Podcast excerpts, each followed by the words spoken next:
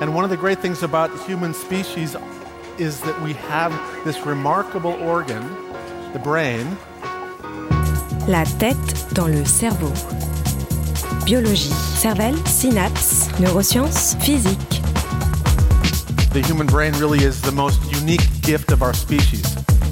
Avec Christophe Rodeau. Pour certains individus, le vieil homme en train de promener son chien dans la ruelle, le chauffeur de bus, la boulangère, le marchand de journaux, la petite fille qui sort de l'école ne sont qu'une seule et même personne. Une personne capable de prendre l'apparence de n'importe qui. Une personne qui persécute, une personne qui pousse à commettre certains actes. La tête dans le cerveau.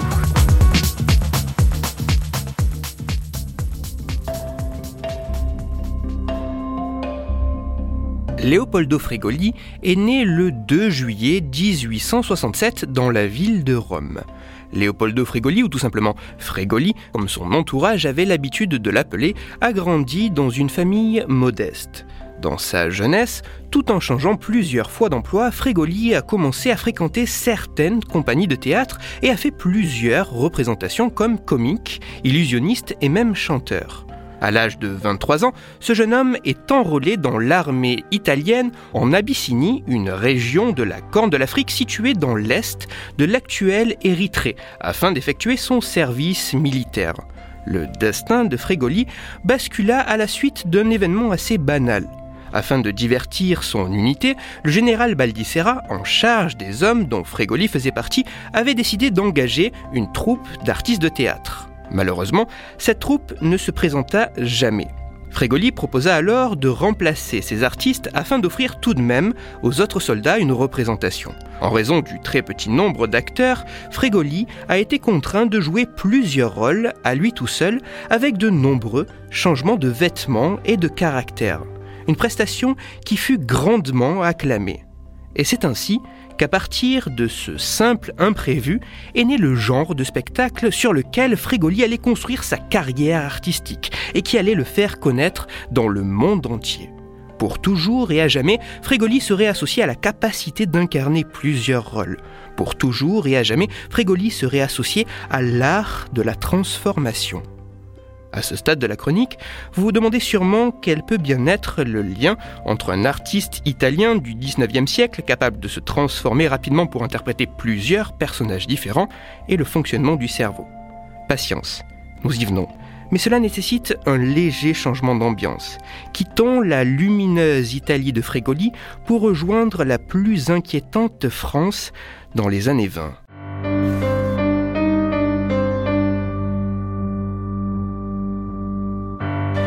Une jeune femme erre dans les rues.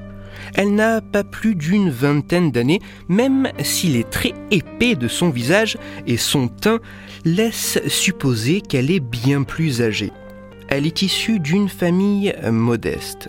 Fille d'ouvrier, elle n'a jamais exercé que le métier de personnel de maison, ne restant guère plus de quelques mois chez le même employeur. Le plus souvent, elle se faisait payer à la journée et couchait dans les locaux de l'armée du salut. Elle ne s'est jamais réellement souciée de l'argent et de la vie matérielle, préférant aller jusqu'à se priver de nourriture pour alimenter son esprit. En effet, il lui arrivait de sauter des repas afin de pouvoir passer toutes ses journées libres au théâtre.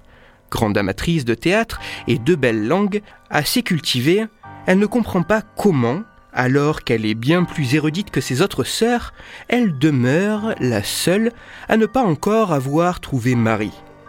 Tous ces mots sa solitude, son comportement parfois extravagant est dû à une seule personne. Une comédienne de théâtre renommée du nom de Robin. Robin la traque où qu'elle aille. Robin la persécute. Robin la force, Robin la pousse à commettre certains actes, à faire certaines choses personne ne semble voir que Robin est dans l'ombre en persécutant la jeune femme, et ceci pour une bonne raison. Robin maîtrise l'art de la transformation. Elle peut se changer en n'importe quelle personne. Le maraîcher, c'est elle. Le boulanger, c'est elle. Son ancienne patronne qui l'avait effleuré et qui avait entraîné le départ de son poste de manière précipitée, c'était également elle tout comme le médecin ou la petite fille qui joue dans la rue. Robin a la capacité de se glisser dans la peau des passants ou des voisins. Actrice, elle peut se faire comme Frégoli et frégolifier les autres, prendre leur place, s'y incarner. Et c'est dans la rue, dans laquelle la jeune femme erre, que Robin, sous les traits d'une dame respectable, la rencontre de nouveau. La jeune femme n'en peut plus. Bien décidée à ce que la situation cesse, elle va se mettre à rouer de coups cette usurpatrice de Robin cachée sous les traits de la respectable femme. Cet acte libérateur pour la jeune femme aura également de lourdes conséquences par la suite.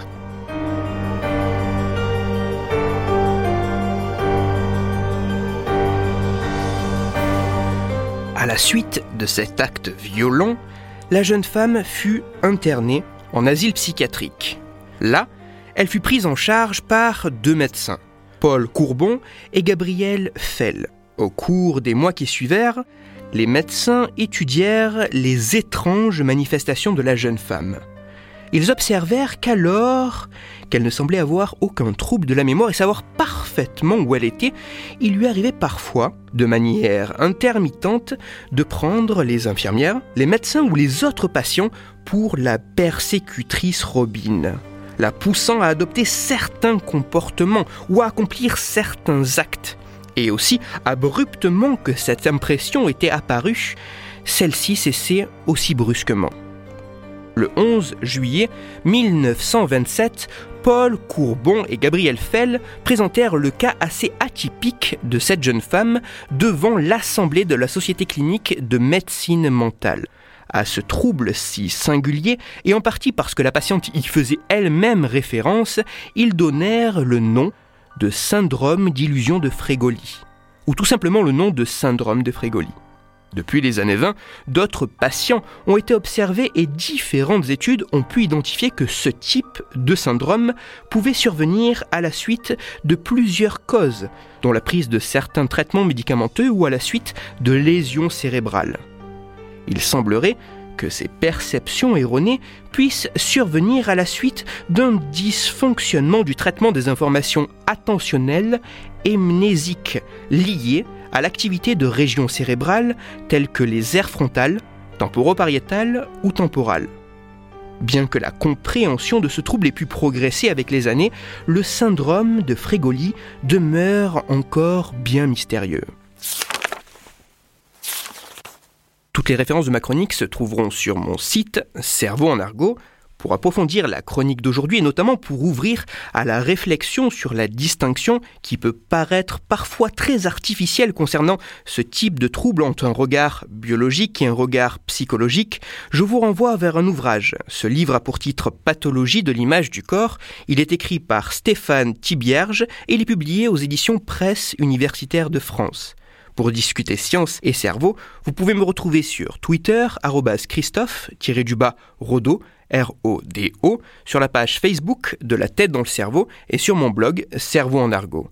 Je vous rappelle que si vous, auditeur, vous avez des questions ou des sujets dont vous voudriez que je parle, n'hésitez pas à me le faire savoir directement sur mon compte Twitter, sur la page Facebook ou par mail à l'adresse la tête dans le cerveau gmail.com et j'essaierai d'y répondre dans une future chronique. Toutes mes chroniques, y compris celles-ci, sont disponibles en réécoute sur mon podcast La tête dans le cerveau, à retrouver sur toutes les plateformes, dont SoundCloud, Deezer, Spotify, Google Podcast et iTunes. Christophe Rodeau. La tête dans le cerveau.